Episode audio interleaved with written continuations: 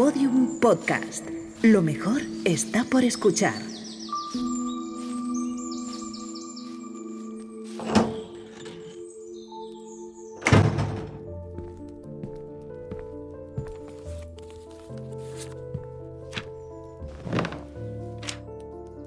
Y ya está bien de vivir hábitos que nos alejan de la felicidad personal. Hábitos que nos han impuesto y aceptamos, ni siquiera, ni siquiera los cuestionamos. Desde nuestra educación hasta el instante en el que escuchas esto, todo nuestro entorno nos ha guiado por los caminos del desarrollo intelectual y del desarrollo material. Hemos abandonado nuestra esencia y ahora vivimos dormidos en un matrix social y tóxico. Y eso es un error inmenso, más aún cuando hemos olvidado aprender, o quizá nadie nos quiso enseñar, a conectar con el desarrollo emocional, con eso que tenemos dentro y que hemos, que hemos apartado. En este matriz social nos han educado para la competitividad, el sacrificio, la aprobación de otros, la envidia y miles de cosas más que nos han ido alejando del camino para el que nacimos. Ese camino que solamente es vivir y disfrutar de nuestra vida a lo ancho. Hoy y ahora, tanto si has logrado el éxito social como si aún quieres alcanzarlo, quizá te hayas dado cuenta que estás un poquito vacío, que estás perdido, que no has encontrado la esencia de tu vida y que el tiempo pasa y no vuelve. Y es una pena. Pero mientras estés vivo y respires, toda esa mentira del Matrix tiene una sencilla solución que solo depende de ti. Conecta intensamente con tu ser interior, contigo, con eso que tienes dentro, con tus emociones positivas. Crea hábitos a través de acciones sencillas. Por ejemplo, agradece. Agradece tu vida, agradece las cosas pequeñas. Da las gracias a las personas que conviven contigo y agradece desde la emoción sincera que tienes en el interior el levantarte cada mañana. Quizá puedas crear nuevos hábitos diarios que impulsen esos ratos bonitos contigo mismo, esos ratos en los que puedes sentir y vivir con todos los regalos que te han dado. Quizá, quizá te cueste un poquito al principio, pero hoy te pido que te esfuerces. Esfuércete un poco, por lo menos al principio, porque el resultado estoy convencido que va a ser maravilloso. Todo esto que hay ahí fuera, toda esa tecnología, esa rapidez, esos likes, esos corazoncitos, todo eso que te cuentan en infinitas pantallas, date cuenta, es solo un juego. Y tú puedes decidir cuándo y cómo jugar. No pierdas tu esencia en el juego, simplemente obsérvalo. Y si quieres, juega. Pero juega como un niño lo hace con los regalos de la mañana de Reyes, porque todo está ahí para que tú lo disfrutes y lo vivas a lo ancho.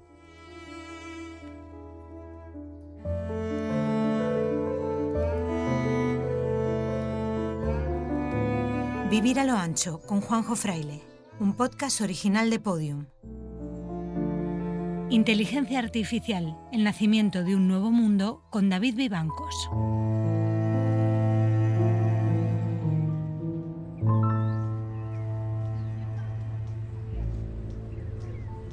Hoy ha venido, ha venido por casa un serpa del Matrix en que vivimos. Uh, David Vivancos, bienvenido.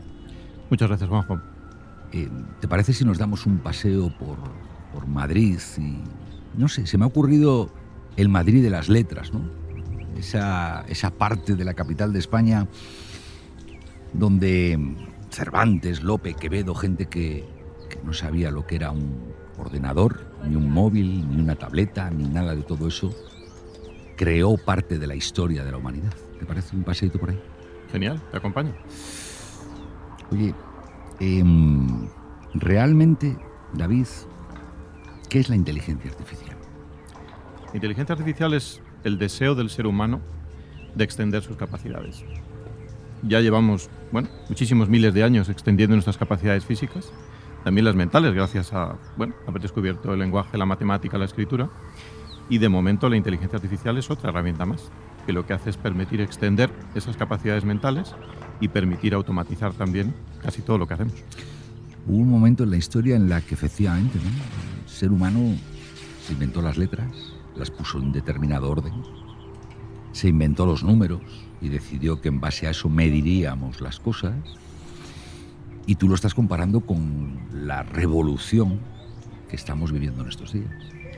En estos días la revolución, no sabemos todavía si será evolución o revolución, es algo que habrá que descubrir en los próximos años, pero la revolución actual lo que supone es que, bueno, que la inteligencia artificial está superando al ser humano en terrenos que siempre habían sido humanos, como por ejemplo la comprensión del lenguaje, la comprensión de la información visual, dos tercios del cerebro lo destinamos a eso. Entonces son campos que poco a poco va tomando la o las inteligencias artificiales, igual hay más de una. Vamos a intentar que yo lo entienda, porque al final, créeme que la torpeza me acompaña cuando hablo de temas que desconozco. ¿no? Em, ¿Dónde encuentro la inteligencia artificial? ¿Por qué nace? ¿Por qué está ahí? ¿Qué busca? la inteligencia artificial nace como disciplina prácticamente hace unos 70 años aproximadamente, es cuando se empieza a pensar, bueno, se había pensado desde siempre, como digo, los, los automatismos y crear máquinas de alguna manera es algo que siempre había estado en la mente de los seres humanos. Leonardo da Vinci hizo un montón de cosas en esta disciplina. Aquí en España tuvimos a Leonardo Torres Quevedo, que también hizo grandes maravillas hace más de, de 100 años. Pero en realidad, en los últimos 70 años es donde nace un poco esta disciplina. Ha tenido muchos eh, inviernos y veranos, ahora estamos en una nueva edad dorada, en un verano de la inteligencia artificial pero es cierto que en el pasado hemos cruzado diferentes umbrales donde al final se han creado unas expectativas espectaculares, más a la redundancia, y luego no se han, no se han satisfecho. Lo que ocurre es que ahora durante los últimos pues más o menos 8 o 10 años, es cuando se data la nueva edad dorada, esta la inteligencia artificial, lo que está sucediendo es que esos terrenos que eran siempre eran humanos y donde había gente que incluso se, se atrevía un poco, bueno, un poco quizás pretenciosamente a decir que pasarían 100 años y no más antes de que las máquinas hiciesen cosas, eh, se ha visto que no, que han tardado muchísimo menos. ¿no? Esa curva exponencial de crecimiento de la tecnología ha hecho que en estos últimos años pues, empiecen a dominar terrenos y empiecen de alguna manera a desplazar actividades humanas y estar hechas por máquinas. La inteligencia del ser humano no está medida. Y utilizamos eh, la palabra inteligencia artificial para algo que había que ponerle un palabra, pero no sabemos muy bien lo que es pero se basa en las mediciones. Sí, correcto. Es decir, bueno, inteligencia o inteligencias también, ¿no? Tanto ya más allá de las posibles inteligencias que tenemos todos los seres humanos, la que tenemos todos, cada uno de los seres humanos, ¿no? Con lo cual es difícil incluso describir y generalizar la inteligencia, ¿no? Al igual que también es muy pretencioso tratar de generalizar la inteligencia artificial, que es otra cosa que intentamos hacer, ¿no? Crear esas inteligencias artificiales con capacidades totalmente humanas. Pero sí, en realidad es un palabra que se ha utilizado, es una, terminología que se ha utilizado. También artificial es un poco un poco discutible, ¿no? ¿Qué es eso de artificial? ¿no? ¿Qué no es natural? Es una de las grandes discusiones que pueden existir. ¿La inteligencia artificial es natural? ¿No es natural? ¿La tecnología que crea el ser humano es natural? Ahí quiero ir, ¿no? El, ser humano se supone que almacena la inteligencia en el cerebro, que es algo físico, tangible. La inteligencia artificial, como decía ya que el destripador, por partes, ¿no? Ah, ¿Dónde se almacena? Bueno, también se almacena en lugares físicos, en este caso son bueno, grandes servidores, grandes procesadores, al igual que hay cerebros humanos hay cerebros de máquinas. Y esos cerebros de máquinas lo que hacen es, pues, al igual que lo poco que sabemos de nuestro cerebro, de esas neuronas que se conectan y que hacen sus cosas con, con esa sinapsis, pues con eso poco que conocemos tratamos de construir cosas que son similares en algunos casos, o se, o se acercan ligeramente. ¿no? Yo a veces lo, lo comparo con cuando, yo qué sé, pues Galileo o cualquier otro miraba con un telescopio y veían cosas en Marte, donde fuese, ¿no? y quizás había marcianos o no. ¿no? Pues algo parecido nos sucede también con nuestra propia comprensión de nuestro cerebro. Es decir, no tenemos herramientas potentes y buenas para realmente ver lo que sucede ahí, con lo cual lo que hacemos es inferir grandes, grandes activaciones de muchas neuronas y eso de alguna manera cuando creamos algoritmos de inteligencia artificial y creamos máquinas para almacenar todas estas memorias o todas estas modelos que se llaman de, inteligencia artificial, pues tratamos de simular un poquito eso. Pero fíjate que no sabemos cómo funciona el cerebro, no sabemos cuál es el alcance de procesado de las neuronas y sin embargo somos como seres humanos, hablo, ¿no? irreverentes, haciendo máquinas eh, que son capaces de hacer cosas que el ser humano en principio no. Sí, bueno, no sé si es irreverencia. ¿A quién, se le fue la cabeza en este proceso? No, yo creo que no es más allá que irreverencia, es decir, el ser humano siempre ha querido extender esas capacidades. No, no sé, no sé el motivo por qué queremos correr más, por el que queremos volar y no andar, porque queremos viajar al espacio, ¿no? Porque queremos eh, tener algo que nos se meta en nuestro cuerpo y nos lo arregle si, si tenemos un problema médico. Pues en el fondo es un interés humano de llegar más allá de lo que nuestras herramientas de fábrica nos permiten. ¿no? Y en eso pues la inteligencia artificial no es, no es nada más. Yo siempre digo que la inteligencia artificial efectivamente es una herramienta que creamos y lo que no se sabe es si esa herramienta se convertirá en el próximo nosotros. ¿no? Con lo cual, bueno, el ser humano ha sido tan inteligente, o quizás no, el tiempo lo dirá. Ahí hay algo que llama poderosamente la atención, seguramente a la gente que ahora ha decidido regalarnos su tiempo, que es entender, comprender, asimilar que, por ejemplo, herramientas tan sencillas como el chat GPT, este famoso, que puedo tener en el móvil, eh, me libera de hacer procesos que requerían un esfuerzo intelectual, ya no solo en mucho menos tiempo, sino probablemente de manera muchas veces más acertada. ¿Dónde deja esto a la persona? Bueno, la persona de alguna manera le libera. Es decir, yo pienso que los seres humanos, cuando no sabemos hacer algo, pues, bueno, muchos intentamos aprender cómo hacerlo. Una vez has aprendido cómo, cómo hacer algo, hay gente que se queda ahí y lo sigue repitiendo N veces. Hay gente que luego intenta mejorarlo, es decir, intentas llegar hacia el máximo de lo que puedes hacer con lo que has aprendido, con lo cual mejoras eso, ese proceso o eso que estás haciendo. Y hay personas que luego quieren ir un poco más allá y ven que por mucho que lo mejores, al final siempre terminarás repitiéndolo. Y el, el ser humano repita algo es una redundancia, es un, quizás un mal uso del, del, propio cerebro que podemos destinar a otras cosas. ¿no? Entonces, utilizar la inteligencia artificial para liberar al ser humano en todo eso que repite, yo creo que puede ser algo muy bueno. Pues necesito que me ayudes a verlo porque quizá por, por esa especie de miedo que nos provoca lo desconocido, ¿no? esa salida del círculo de confort que dicen los filósofos y los psicólogos, eh, yo de pronto, escuchándote, digo, pues si, por ejemplo, si es capaz de escribir sobre cualquier disciplina, ¿no? Una herramienta sencillita, insisto, ¿eh? Eh, un libro como el que me traes tú, automa automatiza o serás automatizado, ¿qué mérito va a tener de ahora en adelante? Muy buena pregunta para eso estoy escribiendo mi próximo libro que se va a llamar Hacia el fin del conocimiento. Porque efectivamente cuando tú ya... Es, el primer paso fue la inteligencia artificial, descubrirla, avanzarla, crecerla. El siguiente paso está siendo la automatización, es decir, cuando ya tenemos sistemas inteligentes, crear y automatizar procesos. Primero lógicos, y este año, estos años, empezarán a venir los físicos también, que se automaticen muchos procesos físicos. Y el siguiente paso efectivamente está en delegar el conocimiento en sí mismo. Entonces, cuando tú delegas el conocimiento a una máquina, por supuesto tienes que confiar. Es el primer paso importante. Pero el segundo es que en el fondo estás haciendo una transformación total de la sociedad, de la economía, de todo. Porque entonces eh, el trabajo en sí... Es que ahí quiero llegar. El trabajo en sí deja de tener sentido. Ahí quiero llegar. El Yo conocimiento tengo- es la base del trabajo y si no hay conocimiento, o si el conocimiento está delegado, Yo tengo dos hijas eh, que no llegan todavía a los 11, 12 años. Eh, claro, eh, les digo, vete al colegio, estudia, aprende, esfuérzate, etcétera, porque básicamente son las reglas del juego del Matrix que yo te decía al principio. Y tengo otra que es un poquito más mayor y que efectivamente está en la universidad y que ya veo que utiliza estas herramientas y como tú dices, confía y delega. Claro, em, dentro de 10 años, ¿para qué van a ir las pequeñas a la universidad? pues probablemente no sea necesario. Es decir, hoy por hoy el confiar y en delegar en una máquina, como puede ser ChatGPT o otras, en, el fondo requiere de cierto conocimiento por parte del que delega. Es decir, yo creo que no estamos todavía, no queda mucho, pero no estamos todavía en poder delegar al 100%. Y es más, yo creo que lo, lo que le sacas a herramientas de este tipo es, es directamente proporcional a tu conocimiento. Con lo cual, hoy por hoy todavía el conocimiento humano tiene mucho valor en este proceso. Puede ser que efectivamente poco a poco eso se vaya mejorando y al final este oráculo que yo le llamo al que, al que, al que preguntamos, efectivamente pueda ser superior en muchas más cosas y no sea necesario todo eso. Y el día que pase eso, em, el modelo social que conocemos en Occidente, de meritocracia, o el modelo social que conocemos de trabajo y salario, o el modelo social que conocemos de ciclos vitales, eh, no sé, hay que llegar a jubilarse después de haber, por ejemplo, ¿no?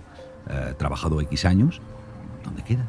Es que no quedan, es decir, es, eh, la transforma lo importante de todo esto, que llevamos ya muchos años, por cierto, divulgándolo, es que tenemos que cambiar ese modelo. O sea, ese modelo habrá dos tipos de, de naciones o de países o lo que sea que, lo hagan. ¿no? Unos, unos lo abrazarán esta tecnología y otros tratarán de retrasarla todo lo que puedan para seguir manteniendo un sistema que está empezando a caducar.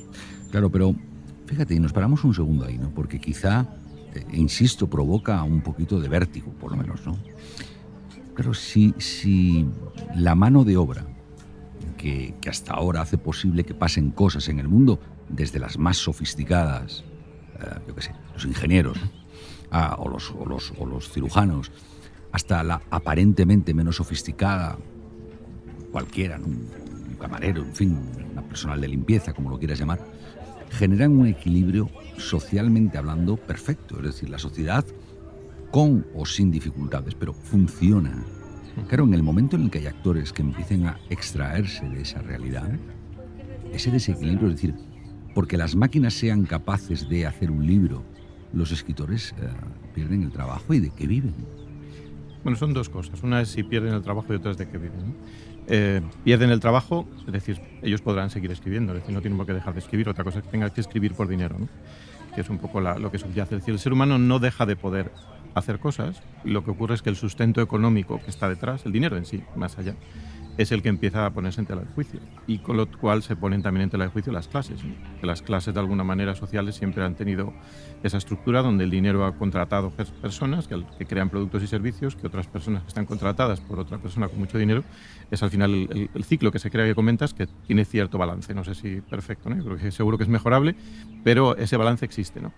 Entonces ahora lo que sucede es que ya no va a hacer falta. Es decir, si una persona que tiene mucho dinero puede producir él solo, bueno, pues, o ella sola, ¿qué es lo que sucederá? Es decir, estamos hablando de una sociedad donde ya eh, puede existir una empresa billonaria eh, con una sola persona detrás de ella. ¿no? Claro, mm, no sé, me surgen mil, mil inquietudes. Una, por ejemplo, oye, eh, estamos ante un proceso de que se conjura, por un lado, el análisis de los datos de cada individuo de una manera, a mi juicio, excesiva, leonina, abusiva, como lo quieras ver, pero es cierto, está ahí, ya está, hay que aceptarlo. Cada vez que usamos el móvil, la televisión, la radio, el coche, en fin, eh, todas estas cosas. Y de otro lado, me da la sensación de que hay un interés, no sé muy bien por quién, de que desaparezca el dinero en efectivo. Claro, en el instante en el que desaparezca el dinero en efectivo y conozcan nuestros hábitos, nuestras necesidades, nuestras inquietudes, seguirá habiendo un legislador. Y ese legislador, si de pronto dice que el sistema, estoy pensando en países que ha sucedido en otra medida, ¿no? que, el dinero de pronto, pues oye, eh, que tienes un mes para gastártelo y que si no te lo gastas, desaparece, ¿no? O que decido poner un impuesto y si no lo quieres pagar, da igual, porque te lo voy a cobrar. O que decido que puedas transmitirlo o no transmitirlo en según qué circunstancias. ¿Dónde deja? Quiero decir, me da la sensación de que esta inteligencia artificial, ya no solo en el trabajo que has mencionado, sino en el día a día del gasto de lo cotidiano, le falta un marco de información, sensibilización y regulación donde la gente tengamos algo que decir. Y en sí, en la propia inteligencia artificial, yo siempre he promulgado que al final las inteligencias artificiales que se están creando deberían de ser, todos deberíamos ser parte lo que sabemos, nuestra experiencia, nuestra sabiduría, debería estar reflejado ahí. Y no solo la que interesa a ciertas empresas grandes que son las que manipulan o controlan todos esos datos. Que esos datos además cada vez son más. Hablamos del smartphone, pero hablamos también de la nueva eclosión de la, de la realidad virtual, que en realidad empezó hace mucho tiempo, pero ahora está renaciendo de nuevo también. Veremos si tiene una novedad dorada o no pero en ese caso también es un sistema donde captamos mucha más información. No tenemos solo nuestras manos interactuando, nuestra voz interactuando con un dispositivo, no tenemos nuestros ojos, tenemos nuestro, nuestro ritmo cardíaco también que se emite en esos dispositivos. Con lo cual al final estás datificando, estás creando datos con todo lo que subyace detrás de un ser humano. El tema es qué sucede con esos datos. Yo soy yo tengo alguna propiedad sobre esos datos, los datos han sido parte con lo que se ha entrenado un algoritmo de inteligencia artificial y yo no tengo nada que ver en todo eso, o ni siquiera nunca se ha entrenado conmigo. Y yo únicamente he sido uno de los más controlados o dirigidos de alguna manera por esos datos eh, que se han convertido en algoritmos para, para hacernos cosas.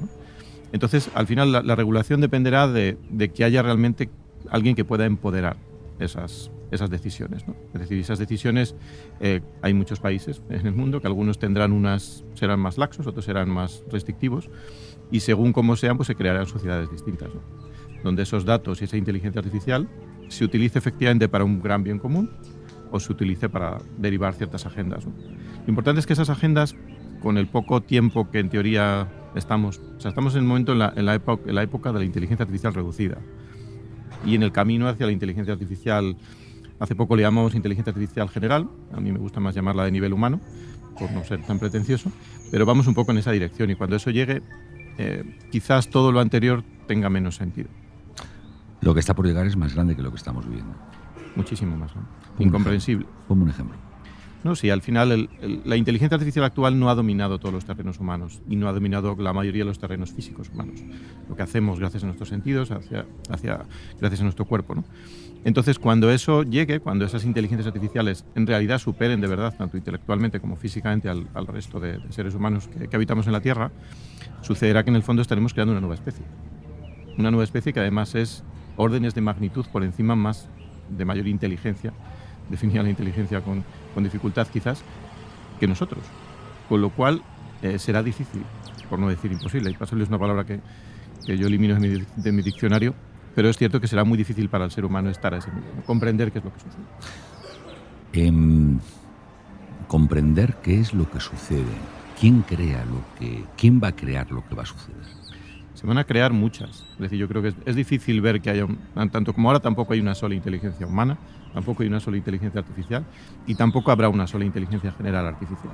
Yo llevo 23.000 y pico horas ya investigando inteligencia artificial general y estamos todavía muy, al principio de todo lo que puede suceder porque nos faltan muchas herramientas también. Por eso trabajo la neurociencia la neurotecnología, para tratar de entender un poquito más cómo funciona lo que parece que funciona bien, eh, que es nuestro cerebro, y ver si somos capaces de replicar lo, positivo que tiene todo eso. Entonces serán muchas, no será una sola.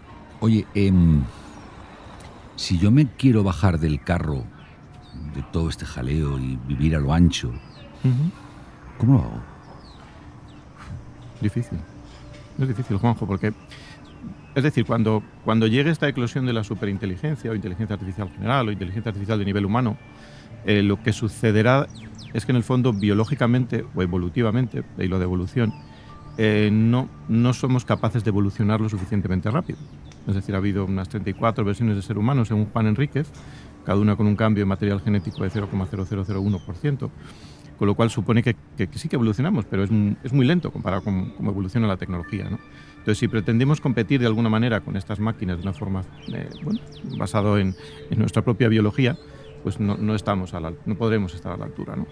Entonces aquí se promulgan algunas visiones que no sé cómo quedarán al final, que es que dicen que para poder competir efectivamente lo que hay es que crear seres humanos aumentados.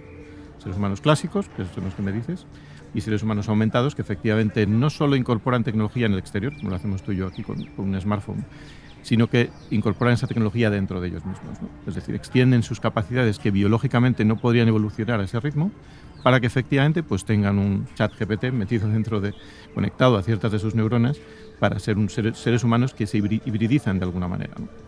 Entonces quizás el paradigma o quizás la disyuntiva, no sé cuándo vendrá, si en 10, 5 o 15 años, pues será efectivamente que habrá que decidir, ¿no? Si quieres ser ser humano clásico o quieres ser ser humano de ese otro tipo, Y, esperamos poder decidirlo, ¿no? Que no venga impuesto. Y si lo quiero decidir eh, antes, si digo, mira, es que mira, eh, es que yo me quiero bajar de toda esta historia porque me está generando una sensación de ansiedad tan grande. ha habido gente que veo por la calle con teléfonos desde hace 20 años, ¿no? ¿Eso tiene algo que ver con todo esto? Bueno, al, final la tecnología, es decir, hoy somos 8.000 millones gracias a la tecnología, es decir, no podríamos vivir en, la Tierra todas esas personas, ¿no? Eh, porque técnicamente no sería factible. ¿no? Con lo cual, eh, en el fondo, la, todo esto es tecnología. Hay una que sea más o menos evolucionada, puede ser de hace 20 años o, o, ser de hace, de hace menos, pero al final esa, esa, desconexión digital de la que habla mi buen amigo Jimmy Pons, ha escrito un libro sobre este tema también, es, es, compleja, porque al final, es decir, vives en una sociedad que está tecnificada. Con lo cual, bueno, no sé, si quizás tienes un lugar autosuficiente donde tienes todo lo necesario sin requerir de, de nada más y el planeta no te lo estropean mucho, que también evidentemente vives en un, entorno, un ecosistema, pues quizás pueda, pueda existir. ¿Está el mundo preparado para 8.000 millones de personas? El mundo como escenario, hablo. ¿eh? Eh. No hablo solamente como la tecnología, la gente, las empresas. No, no, no. El mundo como tierra, como naturaleza, como ente vivo. Malamente.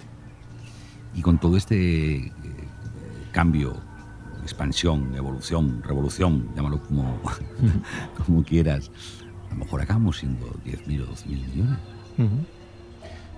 En el fondo, si no tenemos, si no hay una tecnología que de alguna manera ayude a esos 10.000 millones esos 12.000 millones, es difícil que con las reglas antiguas eso pueda funcionar más o menos bien. Es decir, las inigualdades que se van a crear y los sistemas además que se van a crear con el planeta en general eh, van a ser muy complicados de gestionar si no vamos más allá. Es decir, esto no va de, cuatro años ni va de hacer eh, políticas, digamos, muy cortoplacistas, sino al final va de mirar mucho más allá y ver el cambio, cómo va a afectar dentro de esos futuros, porque en realidad sabemos que no hay un futuro, por lo menos hoy. Em, imagínate que, ese ser humano evolucionado em, llega un momento en que perfectamente podría dilatar el proceso de la muerte por lo menos muchos años.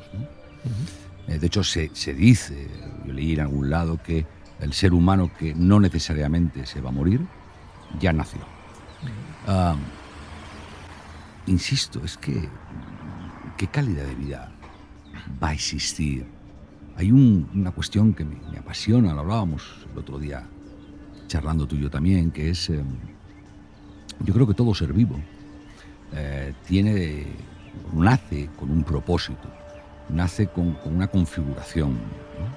Un árbol sabe perfectamente cuál va a ser su futuro y cambiarán las circunstancias y hará que dé mejores o peores frutos, o que se muera antes o después, pero tiene una configuración inicial. El ser humano, por su propia naturaleza, también tiene una configuración inicial. Y sin embargo, todo lo que te estoy escuchando, mm, no sé dónde, no sé, a lo mejor estamos pasándonos de vueltas y tratando de transformar configuraciones sin saber lo que hay detrás. Es todo un carácter exploratorio, es decir, no, no sabemos lo que hay detrás, con ciencia cierta. Yo que creo algoritmos no sé lo que hace, no sé el resultado más o menos lo puedo saber, pero cómo lo hacen ya no lo sé, ya no tengo capacidad humana para, para saberlo. ¿no? Entonces, esas configuraciones han variado a lo largo del tiempo. Es decir, hace muchos, no tantos, hace ciento y pico años o un poco más. Igual si la esperanza de vida eran 30 años, cuando ahora todavía están viendo a ver si estudian o hacen un máster, ya se había acabado su vida. ¿no? Con lo cual esas configuraciones a lo largo de la historia también han ido cambiando. Es decir, esa, esa confianza en que el ser humano sea capaz de, de solucionar los problemas que crea o solucionar las nuevas vicisitudes en las que tiene que vivir, yo creo que es algo que los que confiamos todavía un poco en la raza humana hay que, hay que tener cierta confianza ahí. ¿no? no, sí, yo quiero tenerla. Lo que, lo que me da la sensación es que tenemos un contenedor, que es el que es, que es el planeta en el que vivimos, ah, que no quiero trivializar diciendo que nos lo estamos cargando, pero hacia dónde va todo esto da la sensación de que no está preparado. Esto es como el que vive en un piso de 100 metros cuadrados y de pronto se juntan 27, no, hay cama para todos, ¿no? No, sé. Sí, decir, el revertir el envejecimiento, incluso anularlo, como ya decía Richard Feynman, esto de la muerte es algo que los biólogos y los químicos algún día arreglarán y quizás ese día puede ser que efectivamente que esté cerca, ¿no? Y hay gente que está trabajando en esa, en esa dirección, ¿no? Hay un empresario también, se llama Brian Johnson, que también creó una empresa de neurotecnología como, como la nuestra, como Mind Big Data, y él lo que ha hecho es invertir mucho el dinero que está cogiendo en tratar de reducir su edad biológica. Y está en el ranking de las personas que han rejuvenecido más, está el primero, ¿no? Se gastaba 3 millones de dólares y si tiene 47 años, pues tiene la edad biológica en algunas cosas de 18, 20 años o 25. Entonces, eh, se mide mucho, mide muchas componentes de su biología y la trata de modificar para reducir esa. Con lo cual, eso de, la, de que la muerte algún día pueda, pueda no tener sentido, técnicamente probablemente será factible en algún punto, el coste que tendrá, pues habrá que ver efectivamente cuál es el despliegue de todo eso, para que eh, efectivamente no sean todas las personas probablemente inicialmente. Y lo tercero es que habrá que ver qué más entornos tenemos, ¿no? porque la Tierra es el único entorno que conocemos. ¿no? Pero cuando no existían los barcos o cuando no existían otras cosas, igual el entorno que conocías era tu pueblo o tu villa o tu cueva. ¿no? Con lo cual no sé si habrá más entornos que el ser humano pueda preparar, condicionar o habilitar para, para que eso sea real. Decía Buda, mundos en este mundo el ser humano tiene alma. Ya parece que la física cuántica está empezando a demostrar que las ah, afirmaciones que hacían eh, determinados gurús hindús o, en fin, tienen un sustento. ¿La inteligencia artificial también tiene alma? Yo no la conozco. Esperemos que tenga, es decir, lo que va a ser capaz de construir la inteligencia artificial por sí misma, quizás vaya más allá del alma. ¿Tiene ética? La ética por ahora es de los seres humanos, no de las máquinas. ¿Va a tener ética? Si entiende dentro de su concepción de esa inteligencia artificial general que la ética es algo bueno, que espero que sí, la tendrá. ¿Quién decide que sea algo bueno la ética? Ahora mismo seres humanos, en el futuro ellas mismas, las máquinas. ¿Quién custodia al custodio? Por ahora todavía custodia limitadamente el ser humano a las máquinas. Pero cuando se llegue a ese punto, ese momento en el que efectivamente se supere la inteligencia humana, o se superen, porque ya digo, probablemente no sea una sola, serán muchas, eh, cuando lleguen ese o esos momentos, ahí ya será difícil custodiar, porque es un tema eh, ya de, bueno, sencillamente de incapacidad. Es decir, un, ser, un ser vivo mm, inferior desde un punto de vista de capacidad intelectual que el ser humano, como puede ser un gusano, un perro, cualquier otro animal en cualquier escala hacia abajo, evidentemente no podría comprender esta conversación que estamos teniendo tú y yo. Entonces imaginemos eso multiplicado por mucho y sería la gran diferencia que tendríamos los seres humanos clásicos actuales con esas inteligencias artificiales generales. ¿Quién manda en el mundo? Los datos. A tu juicio. Los datos. Hoy en día ya. Mm. Por tanto, eh, hoy en día manda quien tiene los datos. ¿Quién tiene los datos? Bueno, las grandes tecnológicas, sin ninguna duda, tienen muchos datos. Quizás en los que más datos tengan, y bueno, se supone que algunas instituciones, gobiernos, etcétera, también. En el momento en que los datos los tengan las máquinas y, como tú decías, puedan procesar sin códigos éticos, puedan procesar sin alma, puedan procesar sin bondad o sin emociones. Eh, ¿Quién va a mandar el mundo? Es que las máquinas, y ah, por lo menos hasta ahora, eh, lo que hacemos es se crean datos y sobre esos datos se crean modelos que tratan de comprender esos datos y con esos datos hacer algo. ¿no? Entonces, en ese proceso, si los datos con los que aprendes son buenos o no están condicionados o no son malos, y los modelos también efectivamente tienen todas esas coordenadas como la ética, la justicia, etcétera, y la bondad, por supuesto, también, pues no hay por qué desestimar que esos datos efectivamente puedan llegar a generar modelos buenos. Pero el tema es que no estemos todos representados en esos datos y que no hay que haya menos bondad que, maldad en esos datos. Claro, porque la singularidad vuelve a ser un elemento clave en toda esta historia. Es decir, eh, las máquinas basándose en el análisis y una capacidad de procesamiento y computación eh, prácticamente infinita, podrán personalizar soluciones al individuo. Sí. sí, claro, pero el bueno o malo. Hombre, yo tengo cierta esperanza nuevo en la raza humana yo creo que somos, hay más buenos que malos, somos más buenos que malos. ¿no? Decía el padre Ángel que el malo no existe, que es un, mm. bueno enfermo. Con lo cual habrá que... ¿podrá, ¿Podrá haber un momento en el que la tecnología o, la inteligencia que surja en procesos semiautomatizados, basados en análisis infinitos, ayuda al ser humano a, por ejemplo, superar las enfermedades mentales? Sin ninguna duda. Sí. Yo, creo que sí. Imagínate una, pero perdóname, no, estoy hablando de una enfermedad eh, perfil cáncer. Sí, sí. ¿no? te entiendo mental. una depresión, una ansiedad. Sí, yo por supuesto. Es decir, al final las, las máquinas con datos son capaces de crear modelos que describen qué es lo que sucede con los datos. El ser humano los datos los entiende limitadamente y nuestra capacidad de predicción del futuro es relativamente limitada. Con lo cual, con esa comprensión serán capaces de entender qué es lo que subyace.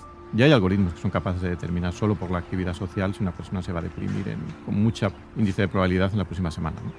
Con lo cual, esos datos ya existen. Imagínate cuando tengamos muchos más datos biométricos, incluso hasta desde señales cerebrales hasta tu ritmo cardíaco muchas más cosas, o, tu, presión arterial, muchas otras cosas. Se acabará la palabra y, estaremos telepáticamente hablando. Bueno, la, primera tecnotelepatía, como le llama mi buen amigo Jesús Lorenzo Alido, ya, ya se ha dado, es decir, ya, se ha conseguido transmitir un pensamiento entre dos universidades americanas a miles de kilómetros de distancia y transmitir esa, información. eso es fantástico. Eso es, bueno, es, es, otra forma más de comunicación. Es decir, el ser humano ha ido creando mecanismos de comunicación y el poder comunicarnos inalámbricamente y además desintermediando el cerebro es, sería un siguiente paso. ¿Te imaginas que en esa comunicación telepática ¿no? entre personas, eh, alguien... ¿No te mano? Claro. sí, vamos, yo me dedico a leer el cerebro, ¿no? como sabes en Mind Big Data. Pero hay gente que se dedica a escribir en el cerebro. Y de momento son, son técnicas que se pueden utilizar, se utilizan, de hecho, médicamente y en, otros casos. ¿no? Y hoy por hoy es físico. Es decir, tú tienes que tener un dispositivo que lee muy limitadamente en muy pocos puntos del cerebro, pero lee y hay otros que escriben también, que manipulan el cerebro. ¿no? Entonces imagínate cuando eso se puede hacer de forma remota o a la distancia. Digo porque ahora mismo hay grandes tecnológicas que saben mucho más de mí, de lo que me gustaría o de lo que soy consciente que les estoy contando, pero de momento da la sensación de que a lo que hay aquí dentro y me estoy tocando la cabeza para el que no me ve, no pueden acceder. No pueden acceder, bueno, Da la sensación. Da la hoy. sensación, yo creo que sí están accediendo. ¿eh? Es decir, no acceden de una forma directa, pero mediante la manipulación o mediante, la, mediante los, los impulsos que recibes, mediante tus ojos, tus oídos, cuando escuchas, cuando ves, un contenido que te proveen, de alguna manera están accediendo a tu cerebro y están cambiando cosas en tu cerebro. La cosa es que seas más o menos consciente de esos cambios. ¿no? A mí me asusta un poquito. ¿eh? ¿Tú, tú crees en Dios? Sí. ¿Qué es Dios? Bueno, Dios es algo que está. que el ser humano en su momento creó. No sabemos si lo creó. Si Dios creó al hombre el hombre creó a Dios. Es algo que no está todavía definido totalmente. Pero Dios, de alguna manera, es quien creó todo esto. ¿no? Pero si el ser humano creó a Dios, ¿qué está creando el ser humano ahora con todo lo que me has contado? Quizás un nuevo Dios. El otro día estaba charlando con el padre Ángel y me dijo que si, si Jesucristo volviera y viera algo tan sencillo como son esas catedrales enormes que no te dejan entrar o te cobran por entrar, eh, se inventaría una nueva religión. ¿Tú crees que nos estamos inventando un nuevo hombre? Bueno, hay quien piensa incluso que toda esta nueva mm, concepto del transhumanismo, el H+, y todo este tipo de cosas va por ahí, ¿no? El tratar de crear una nueva religión basada en la tecnología. Y ese nuevo hombre, mm, ¿para qué? ¿Tan mal está el actual? El tema es que es ¿por qué no? Es decir, o- o- es decir, cuando algo es posible, alguien técnicamente en algún momento lo va a hacer. Por motivos diversos, ¿no? Porque lo necesita o porque lo quiere explorar. ¿no? Entonces, cuando, cuando una tecnología habilita, esas capacidades empezarán a surgir.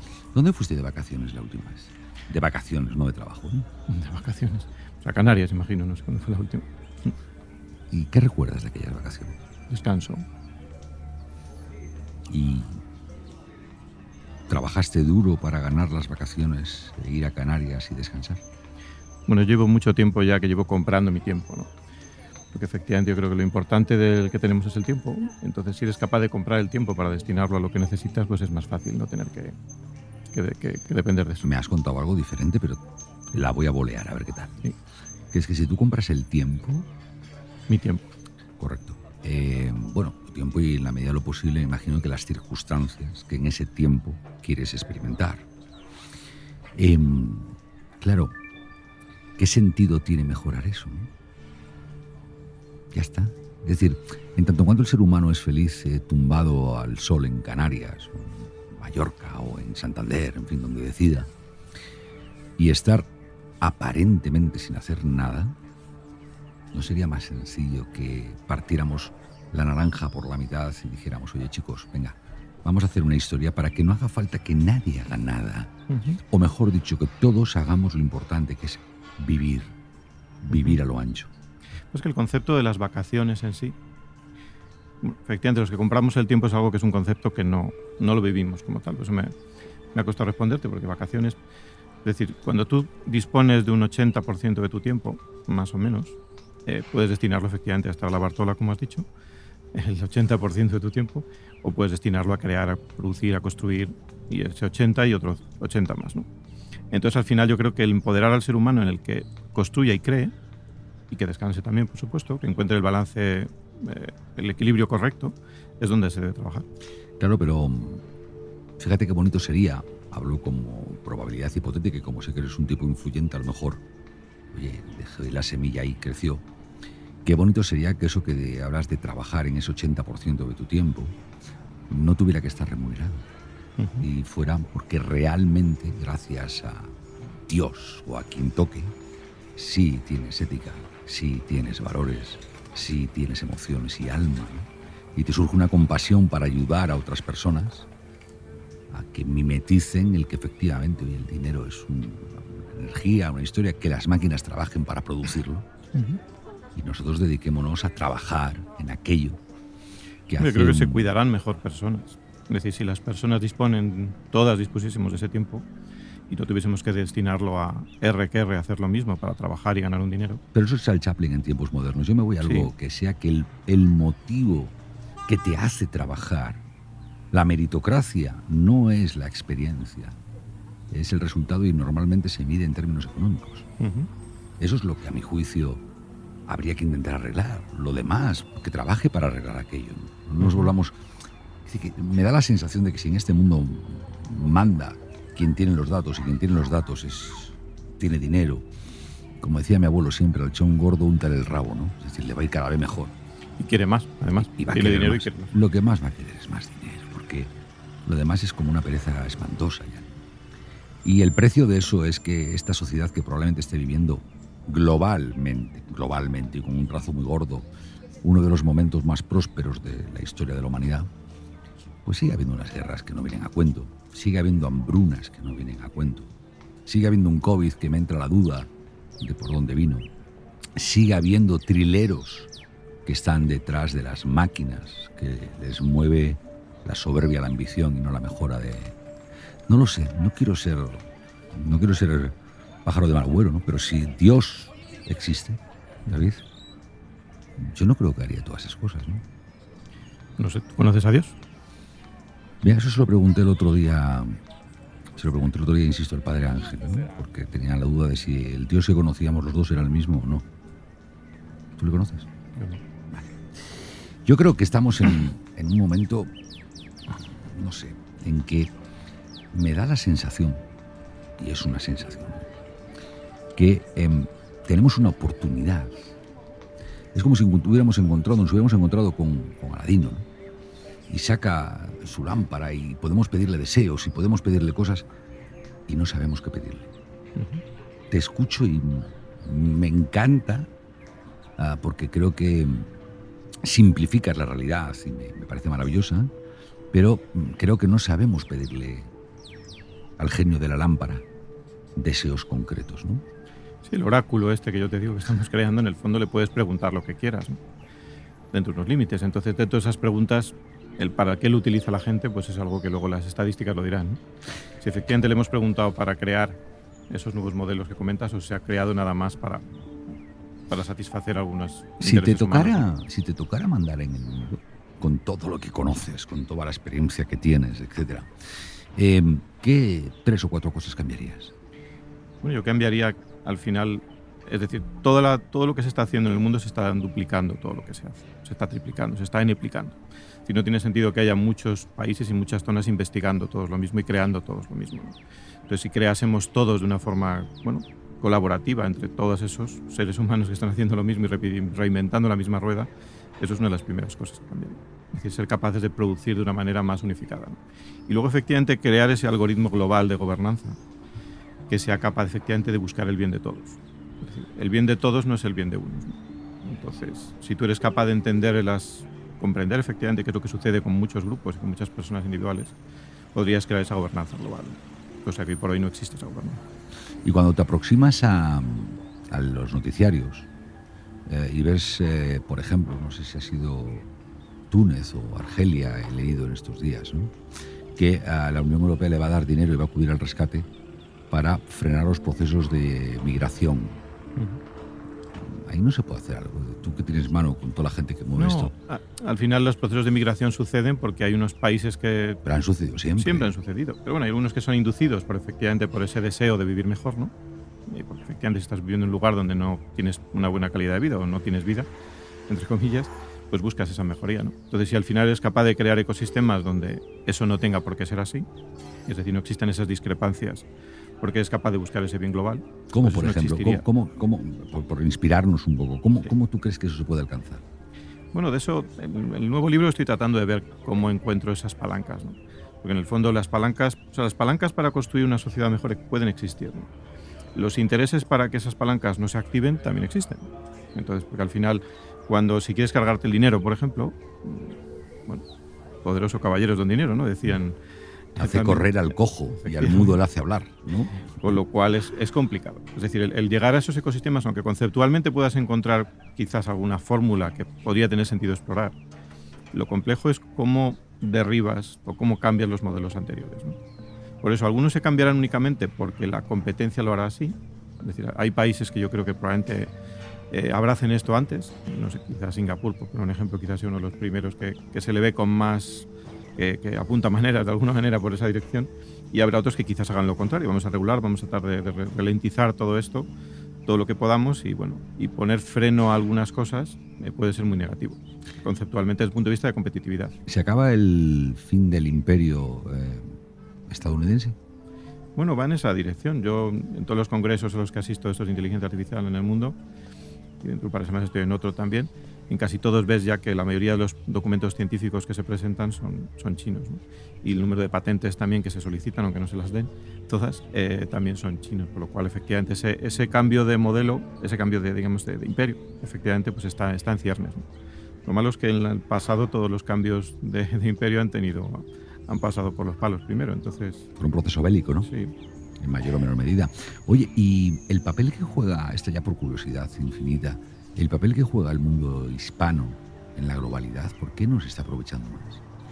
Bueno, el, mundo hispano le falta invertir en todas estas cosas. Es decir, muchas veces van a la zaga y compran las tecnologías americanas o de donde sea, o algunas europeas también, con lo cual en el fondo se crea esa, esa, esa diferencia de comprar o crear.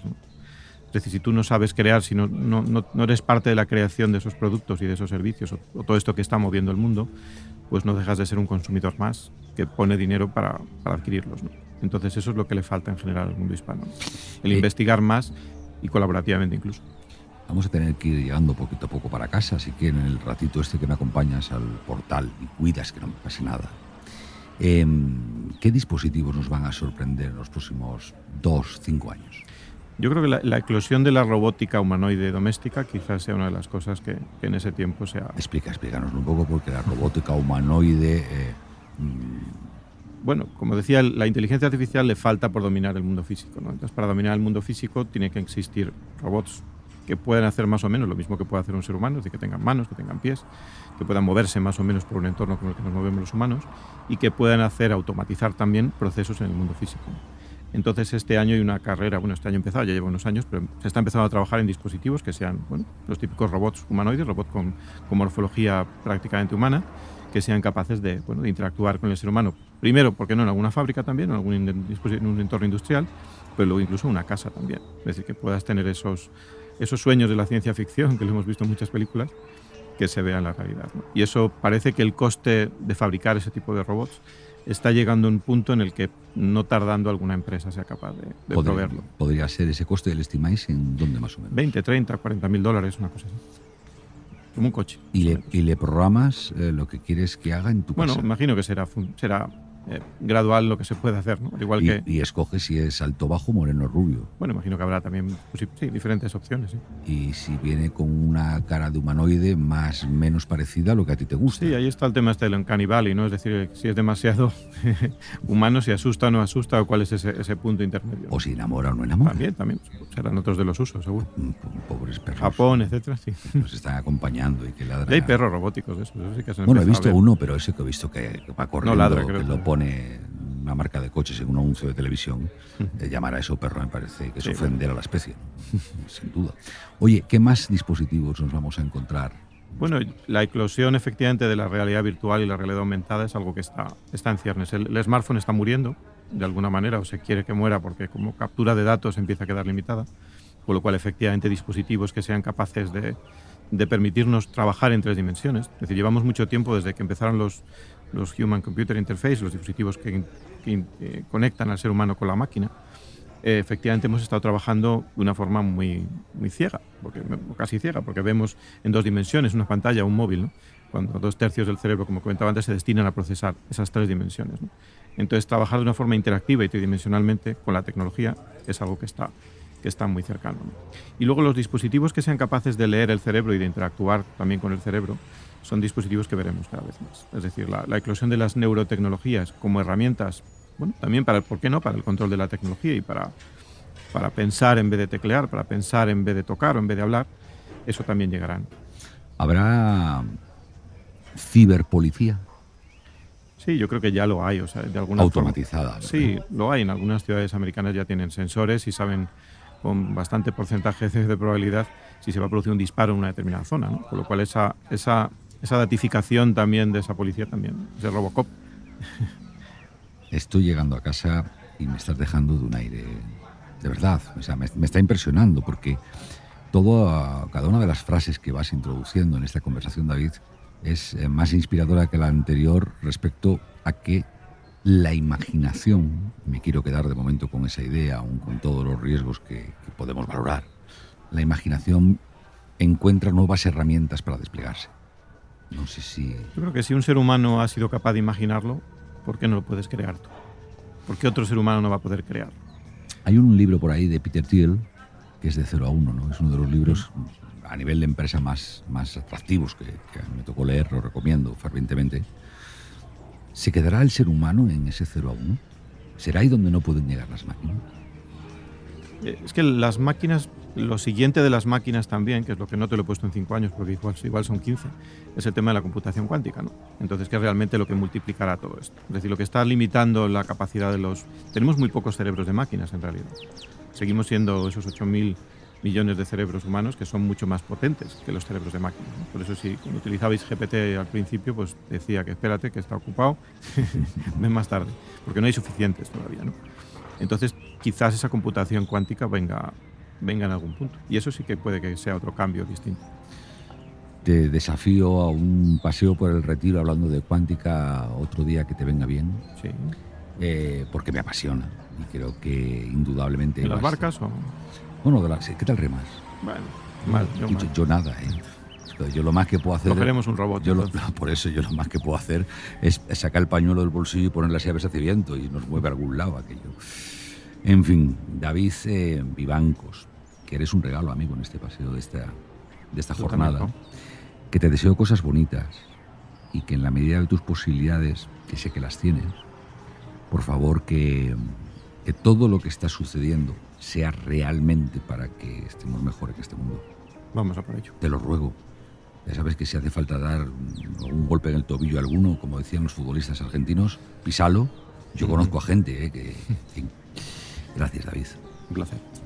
Y a ti que has estado al otro lado, que nos has acompañado en este paseo por este Madrid de las letras, ya has visto que lo que sucedió en su momento, con esa capacidad de crear de tantas personas maravillosas que han estado por allí, el Valle Inclán, eh, en fin, Cervantes, te decía antes, Becker, ¿quién no ha escuchado o estudiado a Becker?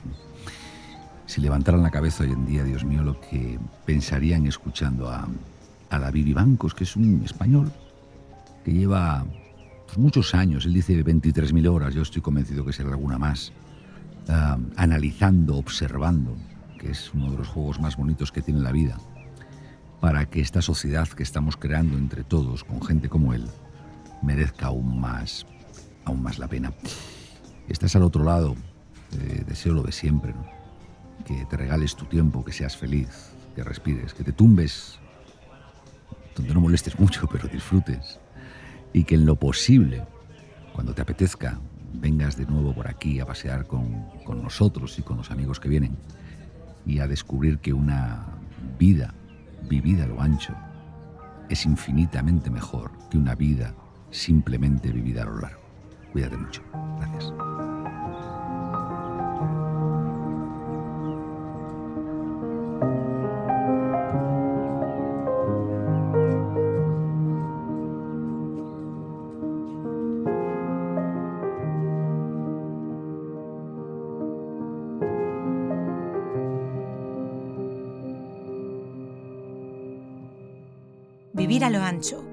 Juanjo. Escucha todos los episodios en podiumpodcast.com y en el resto de plataformas.